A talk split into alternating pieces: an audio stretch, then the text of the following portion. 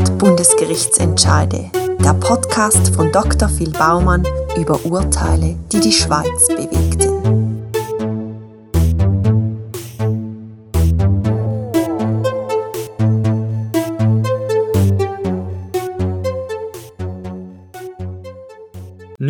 November 1979. Am Viertel ab 9 Uhr am Morgen stürmen vier bewaffnete Männer durch den Haupteingang der Schweizerischen Volksbank an der Bahnhofstrasse 73 in Zürich. Mit einem eisernen Gitterrost blockiert einer der Bankräuber die Eingangstür. Seine Komplizen zwingen unterdessen Kassierer mit vorgehaltener Waffe dazu, Banknotenbündel in einen roten Plastiksack und in eine dunkle Segeltuchtasche zu stopfen. Plötzlich aktiviert ein Bankmitarbeiter den Alarm. Mit 548.000 Franken flüchtet die Bankräuber auf Velos Richtung Hauptbahnhof Zürich. Drei Bankangestellte nehmen mit dem Auto die Verfolgung auf. Der hinterste Velofahrer schießt mehrere Mal auf das Auto. Ein Schuss zerstört die Windschutzscheibe, trifft aber glücklicherweise niemand im Auto. Beim Hauptbahnhof Zürich rennen die vier Täter in die unterirdische Einkaufspassage Shopville. Alle verfügbaren Polizeikräfte werden in der Folge zum Hauptbahnhof dirigiert. Der Polizist Bernhard Pfister sitzt im Streifenwagen Limat 5 vor dem Hotel Schweizer Hof. Ein Passant klopft an die Scheibe und sagt, dass Täter ins Shopville geflüchtet sind. Der Bernhard Pfister rennt sofort los. Im Shopville unter dem Bahnhofplatz kommt es zu einer wilden Schiesserei zwischen dem Bankräuber und dem Polizist Bernhard Pfister. Dabei wird der Pfister von drei Kugeln an Schultern, am Arm und am Fuß schwer verletzt. Eine unbeteiligte Passantin, die 58-jährige Edith Kletzhändler, wo gerade am Kiosk Zeitungen für ihren Mann kaufen will, wird während der Schiesserei von einer Kugel tödlich am Hals getroffen. In der Folge trennen sich Bankräuber. Drei Bankräuber zerren an der Nordostseite vom Hauptbahnhof beim Landesmuseum Blumenverkäuferin Verena Schenk und ihre Tochter Margret Schenk aus dem Auto. Die Verena Schenk wehrt sich und ruft einem Bankräuber «Spinnst eigentlich zu?», worauf der ihre aus nächster Nähe die Brust schießt. Der herbeigeeilte Polizist Werner Bodemann schießt auf die Reifen vom wegfahrenden Fluchtfahrzeug. Bankräuber erwidern das Feuer und treffen den Werner Bodemann am Arm. Der Werner Bodemann und Verena Schenk überleben die Schüsse schwer verletzt. Trotz einem platten Reifen gelingt den drei Bankräuber die Flucht. Unterdessen wartet der vierte Bankräuber scheinbar unbeteiligt und harmlos auf einer Bank an der Tramhaltestelle Bahnhof gegeben. Allerdings wird er von einem Passant bemerkt, wo sein Halstuch und seine blaue Tasche bereits im Shopville gesehen hat. Der Passant alarmiert den Polizist, der daraufhin den vierten Bankräuber mit der Waffe in Schach haltet. Der Bankräuber lässt sich, obwohl er selber mit einem Colt bewaffnet ist, widerstandslos verhaften. In seiner Tasche werden 335.000 Franken sichergestellt. Der Verhaftete verweigert jedoch jegliche Auskunft und nennt nicht einmal seine Personalien. Die Polizei schickt darum seine Fingerabdrücke nach Deutschland zur Abklärung. Nach kurzer Zeit kommt der Bescheid aus Deutschland zurück. Beim Verhafteten handelt es sich um den dringend gesuchten deutschen Terrorist Rolf Clemens Wagner, Mitglied der Roten Armee-Fraktion. Er wird unter anderem dringend verdächtigt an der Entführung und Tötung vom deutschen Industriellen Hans-Martin Schleier sowie an der Tötung von vier Begleitpersonen vom Schleier mitgewirkt haben. Außerdem wird ihm zur Last gelegt, dass er an der Entführung von der Lufthansa-Maschine Landshut mitbeteiligt war.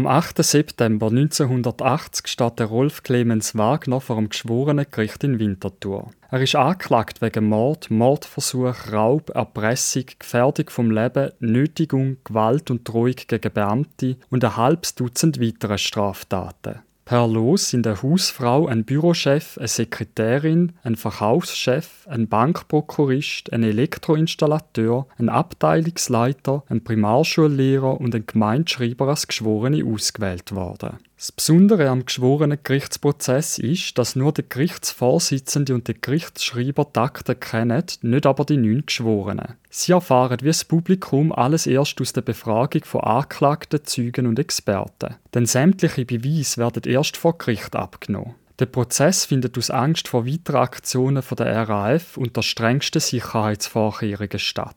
Das deutsche Magazin Spiegel schreibt über den Prozess in Winterthur. Alles ist anders in Winterthur. Das Verhandlungsklima entspannt und bieder, fast gemütlich. Der dreifach gerollte NATO-Draht und die vielen mit kugelsicheren Westen ausstaffierten Wachposten, Maschinenpistolen im Anschlag wirken wie die ausgeliehenen Kulissen von einer anderen Inszenierung im Nachbarland. Der Rolf Clemens Wagner leitet kein Geständnis ab. Er bestreitet aber auch nichts. Systemkonform verratet er auch seine Mittäter nicht. Für die Schiesserei in der Bahnhofunterführung lehnt Rolf Clemens Wagner jede Verantwortung ab. Schuld sind vielmehr Polizisten, die im Dienst vom Kapitalismus in einer Fußgängerzone das Führer eröffnet haben. Der Banküberfall von Zürich sei als partielle Enteignung vom Finanzkapital anzuschauen.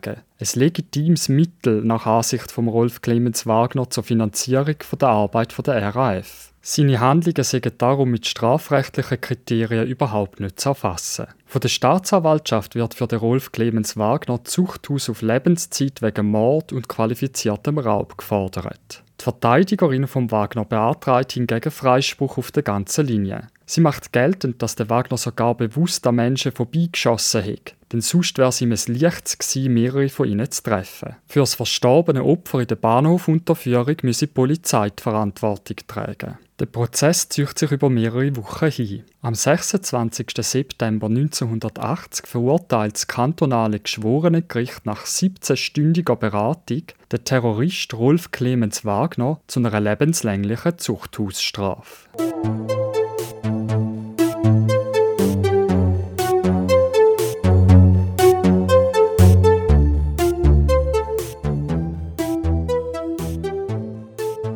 Der Rolf Clemens Wagner ist mit dem Urteil nicht einverstanden und züchtet das Bundesgericht weiter. Vor Bundesgericht macht er unter anderem geltend, dass das geschworene Gericht zu Unrecht eine Mittäterschaft von ihm mit Bezug auf die Vorgänge vor dem Landesmuseum angenommen hat. Zu dieser Zeit sei er ja bereits von der Polizei verhaftet gewesen. Ein verhafteter Tatbeteiligter könne logischerweise keine Tatherrschaft mehr ausüben, weil er seine Handlungen nicht mehr selber bestimmen kann. Damit könne er auch einen von anderen Personen gesetzten tatbestandserfüllenden Geschehensablauf nicht mehr beherrschen. Das Bundesgericht führt in BG 108 488 aus, dass nach ständiger Rechtsprechung vom Bundesgericht Mittäter ist, wer bei der Entschließung, Planung oder Ausführung von einem Delikt vorsätzlich oder in maßgebender Weise mit anderen Tätern zusammenwirkt, so dass er als Hauptbeteiligter dasteht. Dabei sei besonders auf das Maß vom schuldhaften Willen abzustellen. Das Bundesgericht begründet seine Praxis wie folgt.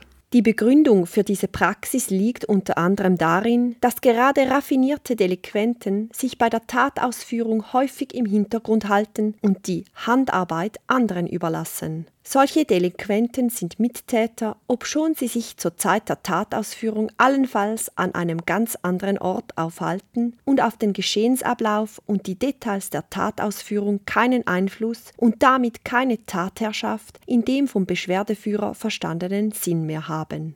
Die Mitwirkung an der eigentlichen Tatausführung bzw. die Möglichkeit, auch während der Ausführung der Tat noch Einfluss auf die zu nehmen, ist keine notwendige Voraussetzung für die Bejahung von einer Mittäterschaft. Der Wagner hat nicht nur an der Beschlussfassung sowie an der Planung und Vorbereitung der gesamten Aktion maßgeblich mitgewirkt, sondern er hat sich auch bis zu seiner Festnahme aktiv daran beteiligt. Zwischen den Tätern sei klar gewesen, dass man sich bei einer drohenden Festnahme mit Schusswaffen zur Wehr setzen würde, was ja auch die Schiesserei im Shopwil gezeigt hat. Die Vorkommnisse vom Landesmuseum sind somit vom Wagner ausdrücklich billigt worden und sind Bestandteil vom Tatentschluss und vom Täterplan gewesen. Zudem stechen sie in einer engen zeitlichen, räumlichen und sachlichen Beziehung zu den Schiessereien zuvor, so dass der Wagner als Hauptbeteiligter dasteht und somit Mittäter ist. Der Umstand, dass der Rolf Clemens Wagner im Verlauf der Aktion festgenommen und dadurch außer Gefecht gesetzt worden sei, ändere nichts daran, dass er bis zu dem Zeitpunkt maßgebliche Tatbeiträge geleistet hat. Das Geschworenengericht hat die Mittäterschaft vom Wagner an den Mordversuch am Polizist Werner Bodemann und der Blumenhändlerin Verena Schenk, an der Erpressung von der Verena Schenk und der Nötigung von der Margret Schenk somit zu Recht bejaht.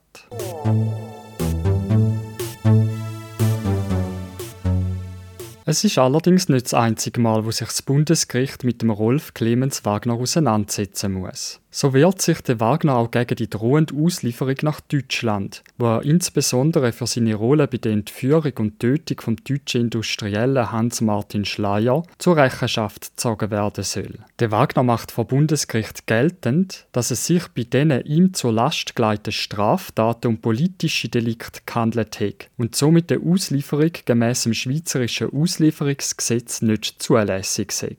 Das Bundesgericht anerkennt in BG 106 1 B 307, dass die in Deutschland verübten Straftaten von Rolf Clemens Wagner einen politischen Beweggrund hatten.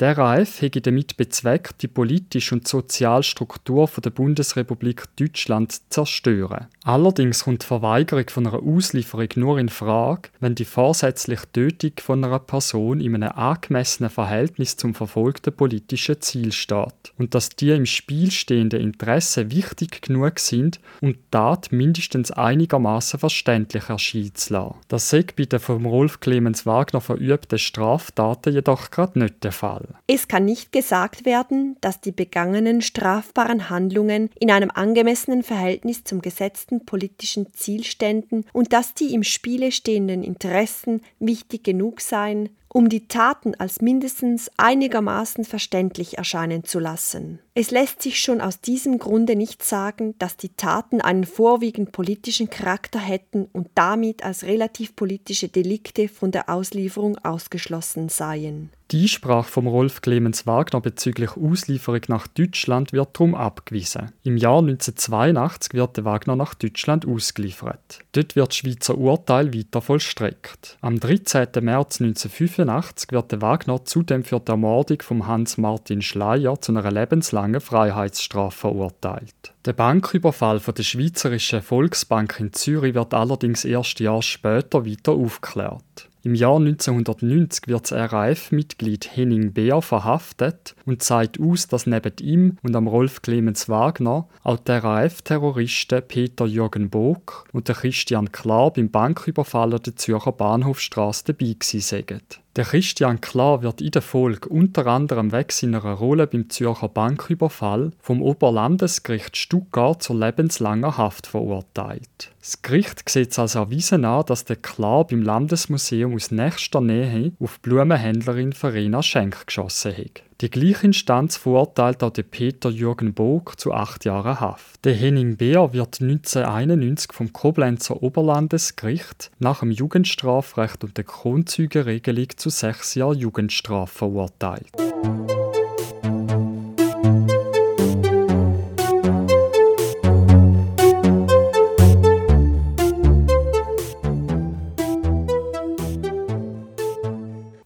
Geschworenengerichte, wie es im Prozess in Winterthur zum Einsatz gekommen sind, gibt es in der Schweiz nur noch bis Ende 2010. Mit Inkrafttreten der Schweizerischen Strafprozessordnung werden Anfangs 2011 die noch bestehenden Geschworenengerichte in den Kantonen Genf, Neuenburg, Tessin und Zürich abgeschafft.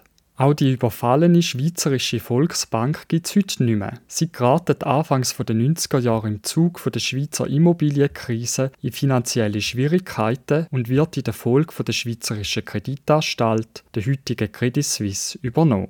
Das Blutbad von Zürich führt innerhalb der RAF zu schweren internen Auseinandersetzungen. Der Terror der RAF dauert aber dennoch noch bis in die 90er Jahre hinfort. Erst nach zahlreichen weiteren Terroranschlägen gibt der RAF im Jahr 1998 endlich ihre Auflösung bekannt. Sie hörten 100 Bundesgerichtsentscheide, den Podcast von Dr. Phil Baumann über Urteile, die die Schweiz bewegten.